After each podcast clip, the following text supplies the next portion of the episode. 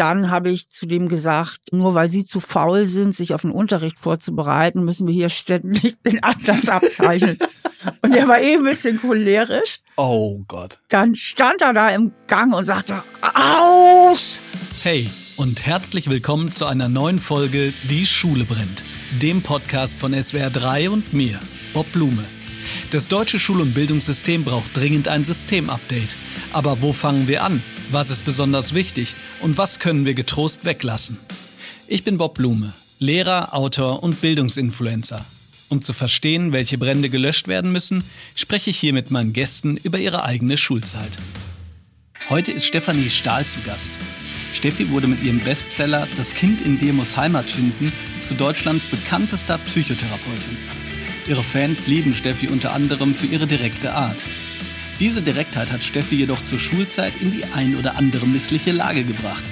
Welche das genau waren, wie viel ihre Art vielleicht sogar mit dem eigenen Sitzenbleiben zu tun hatte und warum es so schwierig ist, Dinge zu lernen, deren Sinn man nicht versteht, all das in der neuen Folge. Stefanie Stahl ich habe hier jemand äh, vor mir sitzen, wo es eigentlich keine Erklärung für bedarf, denn sie ist Bestseller-Autorin und zwar nicht einfach nur Bestseller-Autorin, sondern wie nennt man das eigentlich dann? ich weiß es nicht. Mega Bestseller. Mega Best, genau. Also wir erfinden das jetzt einfach. Übrigens auch nicht nur das, das kann sich ja jeder nennen. Mega Bestseller-Autorin kann sich ja jeder nennen. Mega Spiegel Bestseller-Autorin Platz eins. Ja, seit sechs Jahren. Seit sechs Jahren. Es ist unfassbar. Ich habe das gelesen, habe kurz geguckt, ob das richtig sein kann, aber es ist tatsächlich so. Und zwar mit dem Buch Das Kind in dir muss Heimat finden. Da werden wir auch gleich nochmal drauf kommen. Jetzt gerade, beziehungsweise seit dem 13. Oktober, richtig? Ja. Ist dein ähm, neuestes Buch raus, Wer wir sind. Mhm. Auch darum wird es nochmal gehen. Und du bist gleichzeitig aber auch psychologische Psychotherapeutin. Richtig. Mit immer noch eigener Praxis. Ja, obwohl ich jetzt seit Anfang des Jahres selbst keine Psychotherapie mehr mache, aber ich habe mehrere ja, Angestellte. Ich habe vier Psychologen, die für mich arbeiten. Also drei Frauen, ein Mann. Und ich mache nur noch selbst im Moment äh, Psychotherapie in meinem Podcast Stahl aber herzlich. Das ist ja so ein Psychotherapie-Podcast.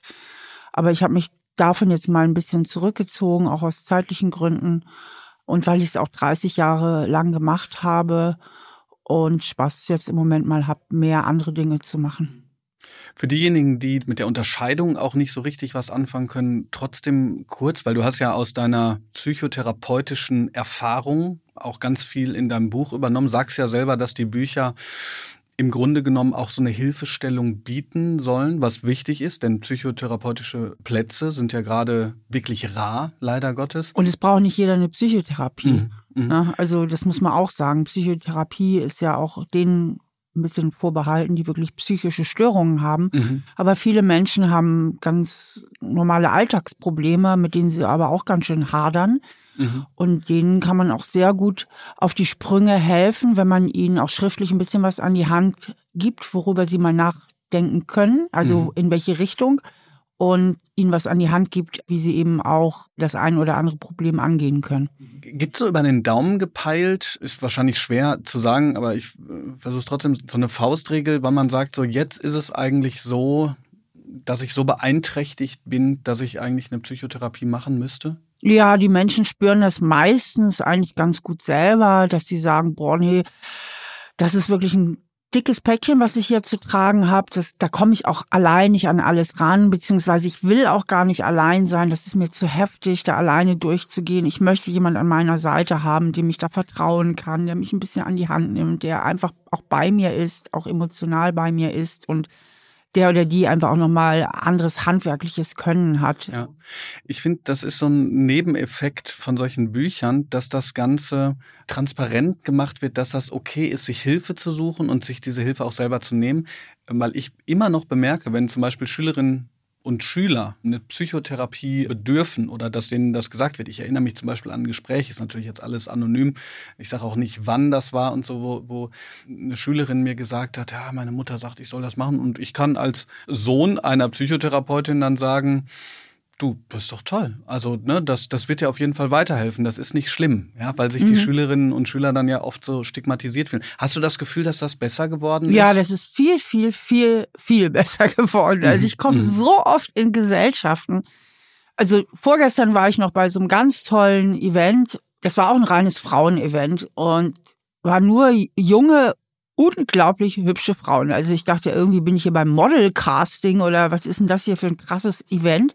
Und die haben alle so freimütig erzählt, ja, ich gehe auch schon so und so lange in Psychotherapie oder ich habe eine Psychotherapie gemacht und, und, und. Und das passiert immer, immer häufiger, dass die Leute ganz freimütig darüber reden und tatsächlich auch sich viel, viel früher Hilfe suchen, als sie es früher gemacht hätten. Mhm. Ich frage jetzt trotzdem nochmal nach, weil ich will natürlich auch noch in, übers Lernen sprechen, über deine Schulzeit, aber einfach, weil ich es interessant finde, Beziehungsweise ich glaube, dass das auch ein Problem ist. Nach diesen zwei Corona-Jahren gibt es ja einfach unglaublich viele Menschen, auch junge Menschen, die eigentlich Hilfe bräuchten, die aber nicht bekommen.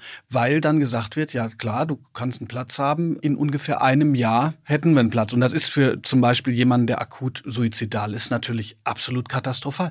Woran liegt denn das? Weißt du das? Ja, weil wir einfach total unterversorgt werden. Von den Krankenkassen wird halt ein bestimmtes Budget zur Verfügung gestellt und auch die Kassensitze, also wenn es jetzt darum geht, über die Kasse abzurechnen, die sind einfach begrenzt. Also jede Stadt kriegt so und so viele Kassensitze äh, zugeteilt. Das heißt, wenn ich jetzt die volle Ausbildung habe und die Kassenzulassung bekommen könnte, heißt das noch lange nicht, dass ich tatsächlich auch in der Stadt, wo ich gerne wäre, irgendwie überhaupt psychotherapeutisch über die Kasse tätig sein kann. Und deswegen haben wir da einen riesen Stau. Da fehlt es einfach an Geld. Aber äh, Entschuldigung, das ist ein Skandal doch eigentlich, oder? Wenn diejenigen, die oder nicht? Ja, wir sind ein reiches Land. Ähm, insofern kann man das als Skandal bezeichnen. Ich sag mal so, als Person, die im Bildungsbereich tätig ist, äh, können wir da auch Lieder von singen. In deinem neuen Buch Wer wir sind geht es ja unter anderem um die Wahrnehmung, um die Selbstwahrnehmung, um Reflexion. Und was würdest du sagen, ist so das Hauptthema? Ja, das, ha das Hauptthema ist, dass ich in dem Buch beschreibe, wie unsere Psyche funktioniert. Also ich beschreibe sozusagen den Bauplan der Psyche, denn so wie wir alle körperlich den gleichen Plan haben oder körperlich gleich aufgebaut sind, und zwar weltweit, ähm, sind wir auch psychisch gleich aufgebaut. Und diese Grundfunktionen, die beschreibe ich da, aber auch mit vielen Alltagsbeispielen. Ich gebe auch 13 Therapieprotokolle im zweiten Teil, stelle ich zur Verfügung, wo dann die Leserinnen und Leser mal selber analysieren können. Sie haben ja im ersten Teil gelernt, wie wir so ticken und funktionieren. Dann können sie im zweiten Teil das selber mal anwenden und die Gespräche analysieren. Ich stelle dann halt so ein paar Fragen, mit deren Hilfe sie sich da so durchanalysieren können, also die Gespräche. Und dann sieht man eben auch, weil das 13 unterschiedliche Menschen sind mit völlig unterschiedlichen Problemen, aber dass die Strukturen hinter dem Problem eigentlich immer dieselben sind. Und im letzten Teil gebe ich so ein Therapieleitfaden. Du hast da was über dein eigenes Buch gesagt, das fand ich total kontraintuitiv. Du hast nämlich gesagt, im Grunde genommen funktioniert die Psyche für uns Menschen alle erstmal grundsätzlich sehr, sehr gleich. Das, was sich, das, was unterschiedlich ist, sind die Details, oder? Richtig. Und das, was wir alle intuitiv wissen, auch wenn wir nicht immer darüber nachdenken, ist zum Beispiel, dass ja, dass wir weltweit alle dieselben Gefühle haben. Also der Inuit oder die Inuitin hat dieselben Gefühle wie der Afrikaner oder Südamerikanerin. Wir haben ein gewisses äh, Gefühlsspektrum als Menschen und wir haben alle auch dieselben psychischen Grundbedürfnisse, denen ich mich auch sehr in diesem Buch widme und wo die Art und Weise, wie innere und äußere Konflikte entstehen, sind auch immer dieselben. Die Storys sind zwar individuell, aber die Struktur dahinter ist immer dieselbe.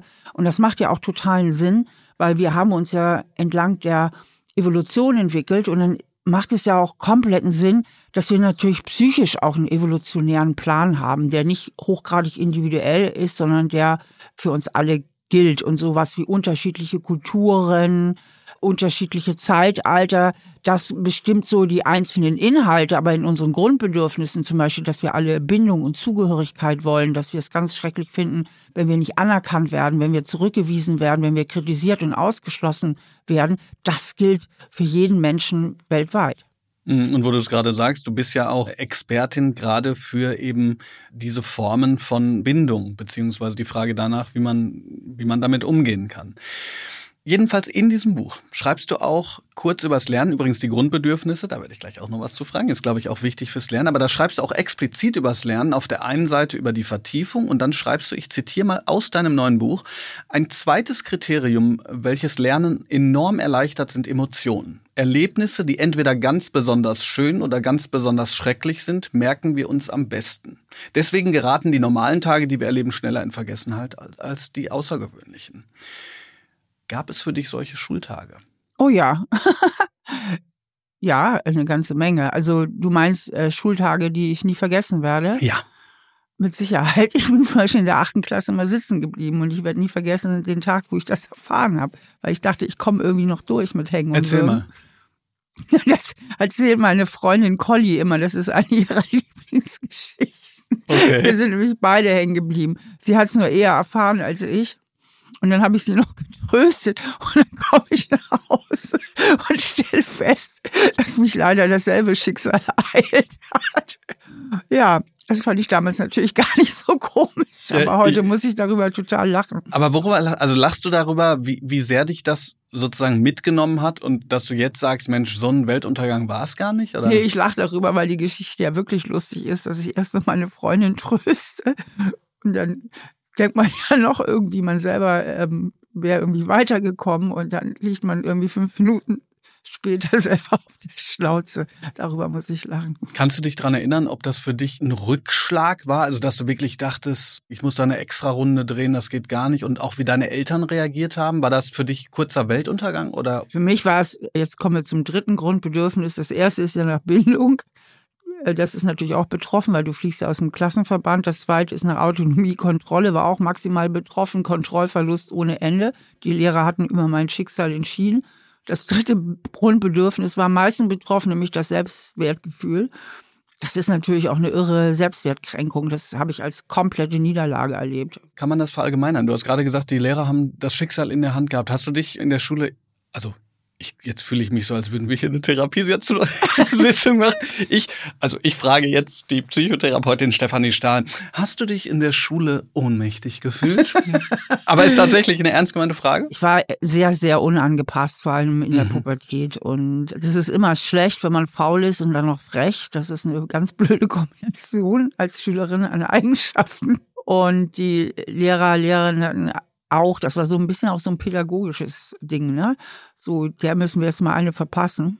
Ich hätte nämlich auch genauso gut durchkommen können. Das war mhm. sehr, sehr grenzwertig. Aber mhm. das haben sie auch so begründet, aus pädagogischen Gründen, haben sich dann doch entschlossen, dass ich eben wiederholen muss. Kannst du dich erinnern, wie sich diese Unangepasstheit Bahn gebrochen hat? Also hast du dann zum Beispiel gesagt, was weiß ich, nö, mache ich jetzt nicht? Oder dem, dem Lehrer oder der Lehrerin mal einen Spruch gedrückt? Oder? Ja, ja, ja, ja. Ich weiß zum Beispiel noch, aber das finde ich jetzt auch wieder gut. Ne? Also da muss ich sagen, da stehe ich zu mir. Zu anderen Sachen jetzt nicht so.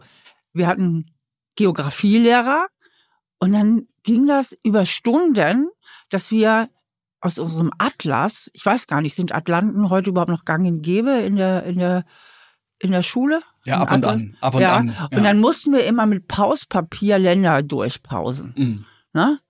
Dann hatte ich meinen Atlas vergessen dann habe ich deswegen Anschiss bekommen, weil ich den Atlas nicht dabei hatte. Und dann habe ich zu dem gesagt, äh, nur weil sie zu faul sind, sich auf den Unterricht vorzubereiten, müssen wir hier ständig den Atlas abzeichnen. und er war eh ein bisschen cholerisch.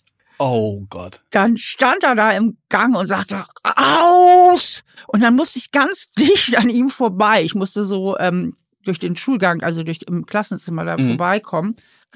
Aus, hat er nur gesagt. Ja, dann war ich mal wieder vor der Tür. Es war auch nicht das erste Mal. Ich bin öfter mal rausgeflogen. Und was ich richtig cool fand an dem Lehrer, die nächste Stunde war der total nett zu mir. Und anscheinend hatte er das reflektiert und letztlich gedacht, so Unrecht hat sie ja nicht. Und vielleicht fand er es auch cool, dass ich einfach nicht so oberangepasst war. Vielleicht hat er auch gedacht, ja, eigentlich finde ich das ja ganz gut, wenn Leute mal die Klappe aufmachen. Auf jeden Fall war er überhaupt nicht nachtragend und wir mussten dann auch nie wieder abpausen aus dem Atlas. Also, Aber äh, solche Dinge und auch noch viel frechere oder auch sinnlos freche Sachen ich habe ich halt habe ich halt öfter gebracht. Ja. Hast du hast du ein Beispiel für ein sinnlos freches? Sinnlos frech, nee, die habe ich alle verdrängt. ich weiß aber, ich weiß aber, dass es so gewesen ist und in der Pubertät. Also heute kommt mir so oft so vor, weil die Eltern ja immer mehr Freunde werden von ihren Kindern und ich hatte aber auch eigentlich ein wirklich gutes Verhältnis zu meinen Eltern. Aber ich habe immer das Gefühl, dass die Pubertät heute wesentlich flacher ausfällt als bei uns damals. Also, dass wir viel mehr diesen Sturm und Drang hatten, viel mehr auch wirklich in Kontraposition gegangen sind zu unseren Eltern. Also, was ich so mitkriege, auch im Freundeskreis und so, dass die Kinder, ja, weil irgendwie das Eltern-Kind-Verhältnis hat sich so verändert, auch zum Teil positiv. Ähm, nicht nur positiv, ich sehe nicht alles positiv, aber dass das viel flacher ausfällt. Und ich war halt so eine richtige Göre, muss man sagen. Mhm. Und ich habe dann auch oft geschwänzt. Ja, und Fächer, die mich nicht interessierten, dafür konnte ich mich ja gar nicht aufraffen. Ich hatte immer auch gute Fächer, die mir zugeflogen sind und die ich auch gerne gemacht habe, aber ich hatte auch immer Fächer, die mich überhaupt nicht interessiert haben und wo ich dann größte Schwierigkeiten hatte oder einfach keinen Bock hatte und das dann auch nicht gemacht habe. Mhm. Das ist die perfekte Überleitung zu unseren Kategorien. Kiss, Mary, Kill. Religionsunterricht? Vorm Küssen, also aber mhm. auch nicht beim Killen, also so Händchen halten. Mhm. Math Mathematik? Oh, Kill.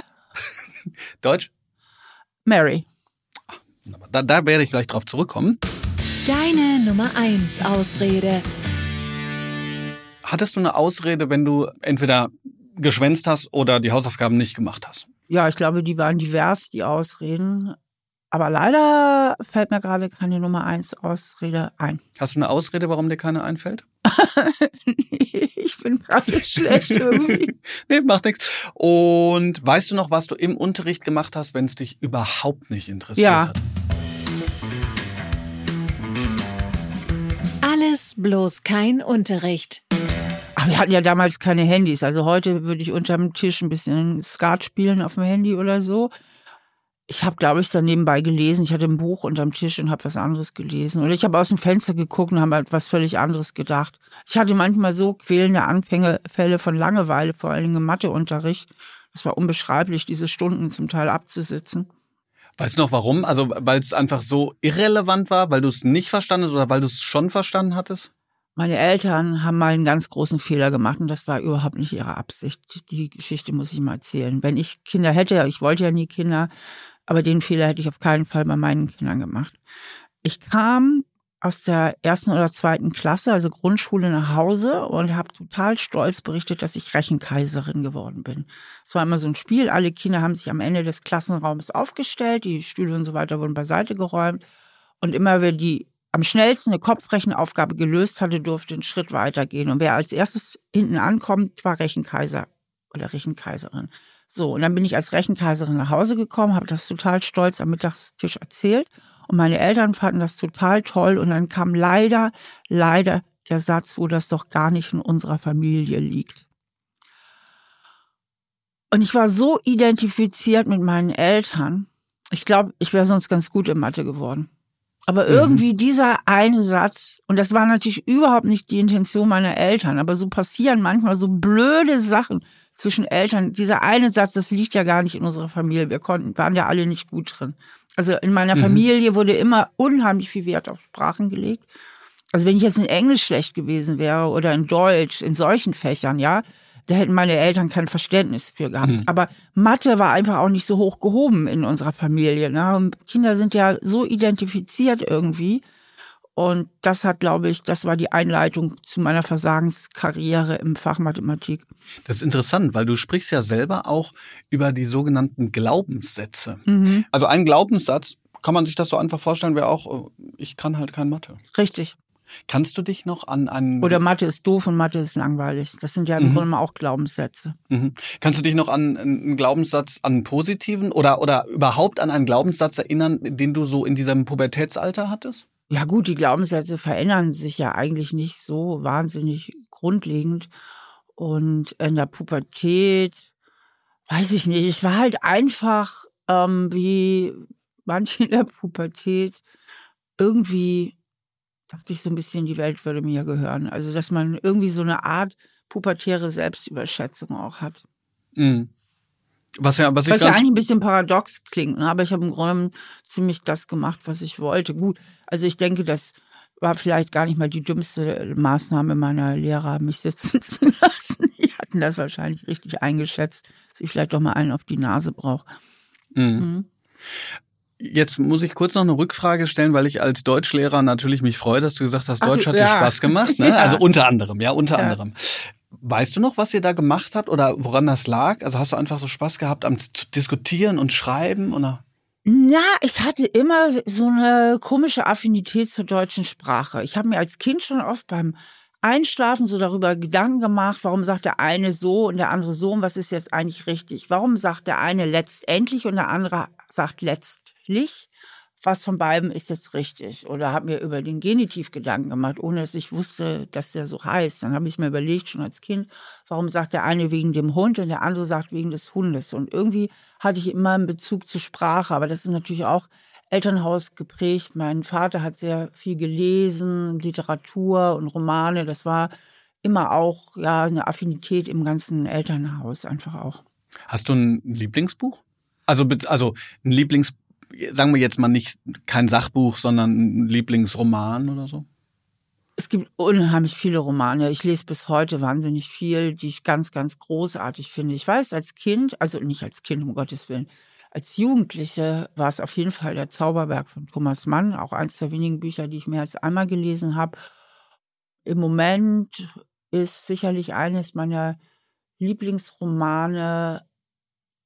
Ah, warte mal. Ja, von der Juli C. über Menschen finde ich ganz, ganz großartig. Warum?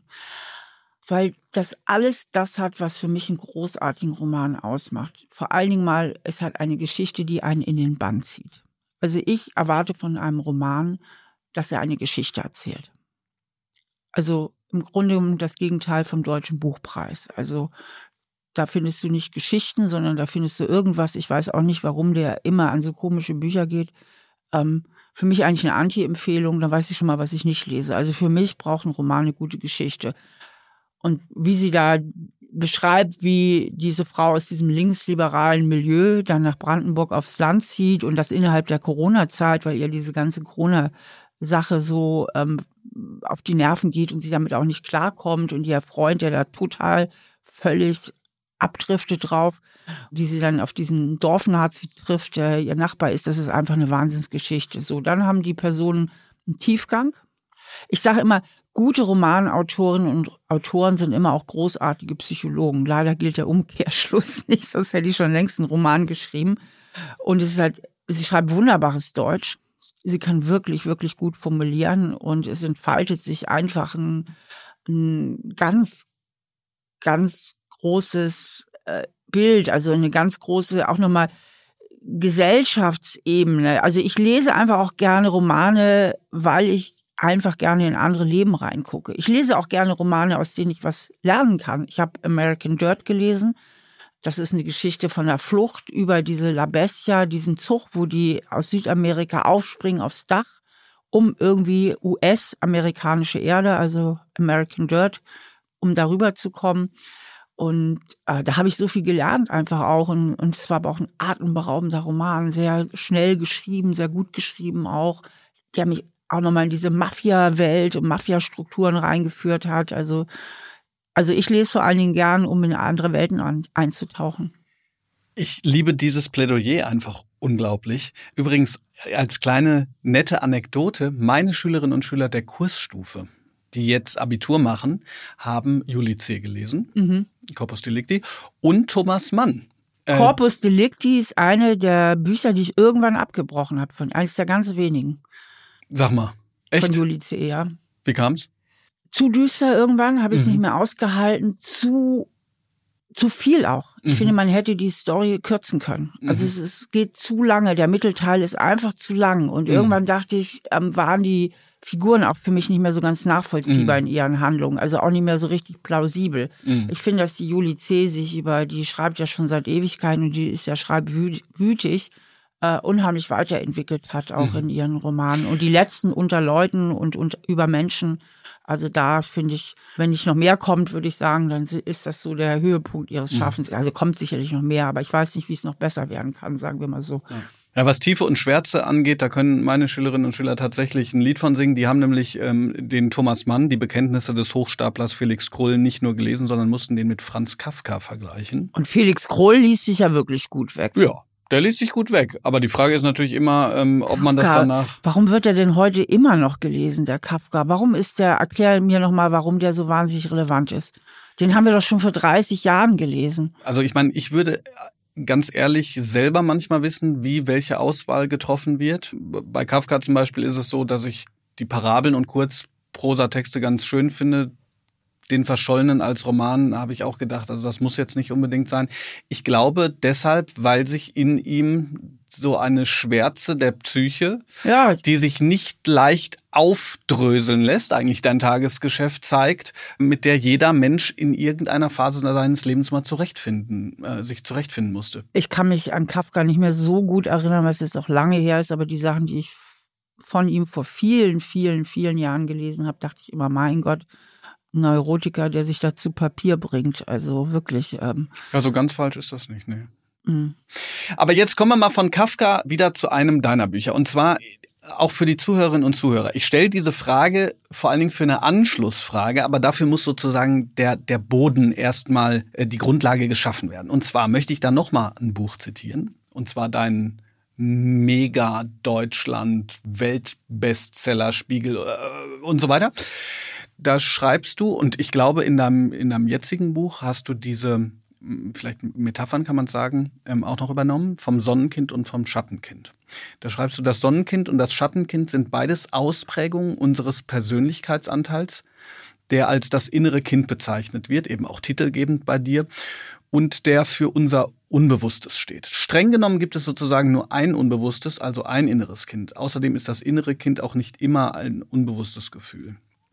Zunächst einmal Inwiefern hilft diese Metapher, die du ja von deiner Freundin Julia Tomuschat übernommen hast, inwiefern hilft das dir beziehungsweise den Leserinnen und Lesern, ihr Unbewusstes besser zu verstehen? Und ich weiß, da könntest du jetzt drei Stunden drüber sprechen, aber nur so, dass wir, dass wir so eine kleine Grundlage haben. Also von der Julia habe ich das Wording übernommen. Mhm. Die hat mir die wunderbaren Wörter, ich habe immer mhm. in meinem Manuskript von dem verletzten inneren Kind und von dem fröhlichen inneren mhm. Kind gesprochen.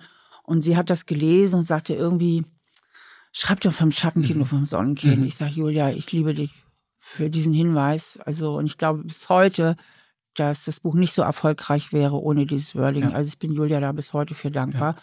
Ist eine alte Studienkollegin und sehr, sehr gute Freundin. Wir haben uns im Studium kennengelernt. Das innere Kind insgesamt ist ja eine Metapher aus der Psychologie, die habe mhm. ich ja nicht erfunden mhm. und bezeichnet den Anteil von unserem Gehirn, der in der Kindheit geprägt wurde. Und das ist ja sehr, sehr viel. Wir kommen ja mit so einem unfertigen Gehirn auf die Welt und das entwickelt sich in total enger Interaktion mit unserer Umwelt. Und da die Umwelt vor allen Dingen in den ersten Jahren ganz viel aus unseren Eltern besteht, haben unsere Eltern noch einen riesigen Einfluss darauf, was uns im Innersten so prägt, was unser Gehirn prägt. Und da entwickelt sich ja auch viel von unserem Selbstwertgefühl. Also im Grunde genommen entscheiden sich in den ersten Lebensjahren die Fragen, was bin ich wert und was muss ich dafür tun, um geliebt zu werden. Und mit diesem inneren Programm, was normalerweise unbewusst ist, wachsen wir eben auf. Und wenn wir uns diese Programme nicht bewusst machen, dann sind wir da wie in der Matrix, sind immer identifiziert mit dem, was wir bei unseren Eltern aufgesogen haben. Und es geht nicht darum zu sagen, die Eltern sind jetzt an allem schuld, sondern es geht einfach darum, sich die eigenen Prägungen anzugucken. Und bei manchen Menschen sind die Prägungen ja auch ganz positiv äh, und bei anderen eben eher vorwiegend negativ. Aber da es keine perfekten Kindheiten und keine perfekten Eltern gibt, haben wir natürlich auch alle auch ein kleineres Schattenkind, wo wir sagen, genau da ist meine Prägung vielleicht nicht so ganz günstig und führt mich im späteren Leben immer wieder in die und die Sackgassen.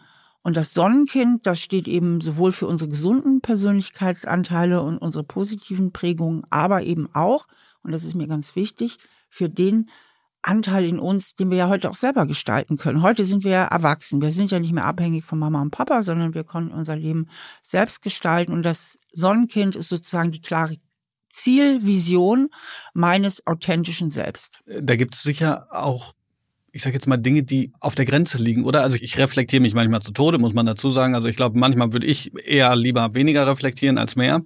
Aber zum Beispiel sowas wie Ehrgeiz. gefallen wollen mhm. und so. Das, das kann ja durchaus so ein, Antreiber? ich will jetzt nicht sagen, nee, ja genau, Antreiber im Positiven sein, mhm. aber es kann auch destruktiv sein, nicht wahr? Alles hat immer so seine zwei Seiten. Also die Anerkennung ist ja immer die Währung für die Bindung und unser Wunsch nach Bindung, unser Bedürfnis nach Bindung und Zugehörigkeit ist unser erstes und ganz grundlegendes Grundbedürfnis. Ja, weil ohne Zugehörigkeit, ohne Anschluss an die Gemeinschaft wären wir überhaupt nicht überlebensfähig. Und deswegen wünschen wir uns alle Anerkennung. Das ist erstmal ein ganz normales Bedürfnis. Wenn ich aber von mir aus dem tiefsten Inneren, von meinem Selbstwert so das Gefühl habe, ich genüge nicht, weil ich solche inneren Botschaften oder Glaubenssätze für mich aufgesogen habe, weil vielleicht in der Kindheit das eine oder andere nicht so günstig gelaufen ist. Und übrigens haben ganz viele Menschen dieses Gefühl, dass sie eher nicht genügen, als dass sie genügen. Dann kann es mich dazu verführen oder antreiben, wahnsinnig und permanent um Anerkennung zu kämpfen. Und zwar mehr als eigentlich nötig wäre, ja, dass ich getrieben bin von Ehrgeiz, ja, dass ich getrieben bin von Anerkennung, aber nicht aus Leidenschaft an der Sache, sondern weil ich permanent nur um die Anerkennung kämpfe. Und damit kann ich mir selbst das Leben sehr schwer machen. Und je nachdem, wie es sich auswirkt, natürlich auch manchmal anderen Leben das schwer machen. Denn so wie ich mich verhalte, das bezieht sich ja nicht nur auf mich, sondern auch Mitmenschen sind davon betroffen. Also wenn ich zum Beispiel ein überwärtiges Bedürfnis nach Anerkennung habe oder eine gewisse Geltungssucht, wie man ja auch etwas altmodischer es formulieren kann, dann kann es mich natürlich dazu bringen, dass ich vielleicht ein ausgesprochener Ellbogenmensch werde oder dass ich nicht immer ganz fair bin in der Art und Weise, wie ich versuche, Erfolge einzuheimsen und so weiter. Also deswegen finde ich diese Selbstreflexion immer so wichtig. Der eine Aspekt ist, dass ich mehr Heimat in mir selber finde, also mehr in mir selber Ruhe, besser klarkomme im Leben, nicht immer wieder in dieselben Sackgassen reinlaufe oder immer wieder an denselben Bedürfnissen scheitere oder mir gewisse Sachen erst gar nicht erst zutraue und auf der Strecke bleibe, sondern eben auch dieser zweite Aspekt, auch immer ein Stück weit, um ein besserer Mensch zu werden. Denn je reflektierter ich bin, desto besonderer und wohlwollender und auch mitfühlender kann ich natürlich mit anderen Menschen umgehen. Wenn ich das ganz kurz sagen darf, das finde ich bei dir so großartig, weil bei dir immer eine Rolle spielt, wie du weiterlernen möchtest. Ja, du bist sozusagen die Inkarnation dessen, was man so lebenslanges Lernen nennt, wenn ich da, also wenn ich das richtig äh, verstehe aus dem, was du sagst.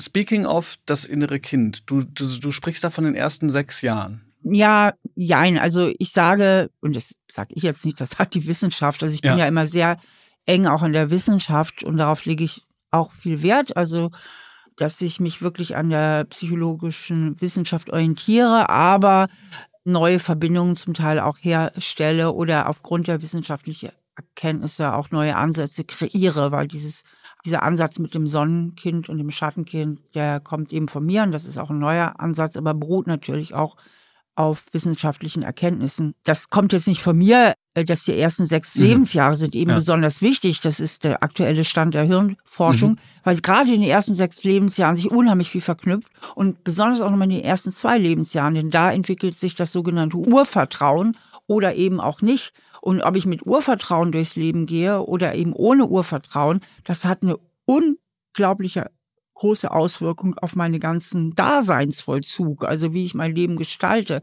wie ich fühle, wie ich denke, wie ich wahrnehme. Also wahrnehmen, fühlen, denken, handeln sind ja alles genuin psychologische Forschungsfelder. Und die ersten sechs Lebensjahre sind sehr wichtig, aber natürlich auch weitere Entwicklungsjahre. Die Pubertät ist auch nochmal sehr wichtig und überhaupt ist unser Gehirn ein Leben lang lernfähig. Also auch spätere Lebensereignisse können im Positiven wie im Negativen uns sehr beeinflussen, sonst wären wir ja nicht entwicklungsfähig. Also sonst bräuchte es keine Psychologen. Na, wenn das Gehirn nicht entwicklungsfähig wäre und wenn Menschen nicht sich verändern könnten, dann würden wir alle auf der Stelle treten. Mhm. Ich habe das auch deshalb gefragt, weil ich für die Schule das interessant finde, weil, weil meine Perspektive ja auch immer wieder ist, gerade äh, wie du sagst, wenn es aus der Wissenschaft kommt und übrigens habe ich auch gelesen, es geht auch wieder in die Wissenschaft rein, was ich ja wirklich toll finde, weil populär, ich sage jetzt mal populär wissenschaftliche Bücher, Bücher, mit denen auch einfach äh, Leserinnen und Leser arbeiten, die jetzt nicht in der Universität sitzen, werden ja manchmal gar nicht erst rezipiert, aber dein wird, deins wird und wurde ähm, rezipiert. Und ich finde dann immer interessant, kann man das Also sind das nicht Erkenntnisse, die in der Bildung auch eine besondere Rolle spielen sollten? Weil ich zum Beispiel mir als Lehrperson darüber klar sein muss, mit welchen Vorprägungen Schülerinnen und Schüler in der Klasse sitzen. Ach, ich würde das sogar noch viel grundsätzlicher formulieren. Mhm. Ich denke, dass Psychologie unbedingt ein ganz, ganz wichtiges Unterrichtsfach werden sollte. Und mhm. zwar immer altersgemäß in den Entwicklungsstufen, ne? dass man mhm. die Kleinen schon so spielerisch lernen, so Emotionen zu benennen und damit umzugehen oder dass man eben auch Konflikttraining macht und so weiter und so fort. Ich meine, wir sind ja nur unser Körper und unser Geist. Und wenn man Geist jetzt mal durch Psyche übersetzt, sind wir ja nur unser Körper und unsere Psyche. Und was für eine Ignoranz ist das von Gesellschaften zu sagen, interessiert uns nicht. Wir, wir wollen nur die reine Wissensvermittlung. Ich meine, und das ist meine tiefste Überzeugung. Wenn alle Menschen selbst reflektiert wären, hätten wir viel, viel, viel mehr Mitgefühl auf der Welt und hätten eine viel bessere Welt. Viel besser. Fast alles Übel auf der Welt kommt ja aus dem Mangel an Selbstreflexion und damit einhergehend aus einem Mangel an Mitgefühl. Du rennst bei mir sehr offene Türen ein. Sehr lange haben wir in der Bildungsdiskussion über sogenanntes zeitgemäßes Lernen gesprochen und das fand ich irgendwann so oberflächlich. Weil was ist zeitgemäß? Dann kann jeder kommen und sagen, das ist zeitgemäß und ich spreche tatsächlich seit jetzt einigen Jahren über reflektiertes Lernen. Und zwar deshalb, weil ich es wichtig finde, dass in der Schule unabhängig eben von, von Einzelfächern immer auch eine Rolle spielt. Warum ist das wichtig für mich? Was kann ich damit machen? Und warum ist das wichtig für unser Zusammenleben? Oh, wenn das mal in meiner Schulzeit so gewesen wäre, denn das ist ja oft die Frage, die man sich am häufigsten stellt als Schüler oder Schülerin. Wozu brauche ich den ganzen Scheiß ja, auf gut absolut, Deutsch? Ne? Absolut. Ja. Nee, und also, wenn ich das noch kurz sagen darf, genau das zeigt doch sozusagen ein riesiges Defizit.